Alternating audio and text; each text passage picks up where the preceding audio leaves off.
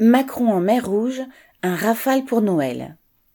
Après avoir consolé l'équipe de France de football, Macron s'est envolé pour féliciter la marine le temps d'un repas et d'une nuit à bord du porte-avions Charles de Gaulle. La mise en scène était soignée, avec le président dans le rôle habituellement tenu par Tom Cruise, un menu de fête, des discours pompeux, des officiers et des marins rangés comme des soldats de plomb.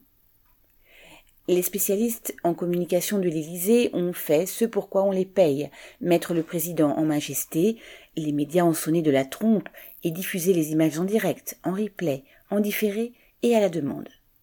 Outre sa grandeur, Macron voulait aussi célébrer celle de la France et de ses armes, portées sur toutes les mers par le coûteux Charles de Gaulle.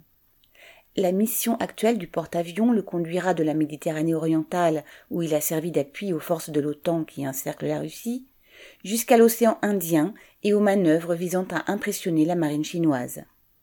Sur la route, il a franchi le canal de Suez et est entré en mer Rouge où l'a rejoint Macron pour veiller sur les intérêts français au Proche-Orient.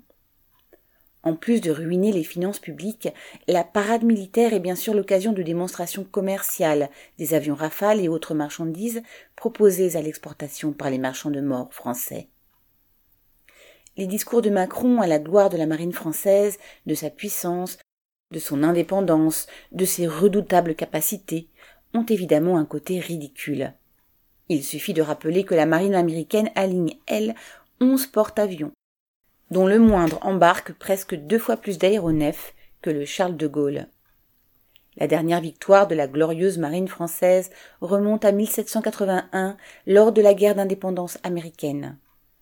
Depuis lors, elle s'est illustrée par des déroutes et le bombardement à distance prudente de populations impuissantes, de l'Algérie à l'Indochine et jusqu'à la Yougoslavie, au Liban et à la Libye il y a peu. Pourtant, tout matamores essoufflés que sont l'impérialisme français, son représentant politique et ses amiraux, ils sont toujours capables de massacrer, de bombarder et d'envoyer à la mort une ou deux générations de conscrits. Et, de plus en plus visiblement, il s'y prépare. Paul Gallois.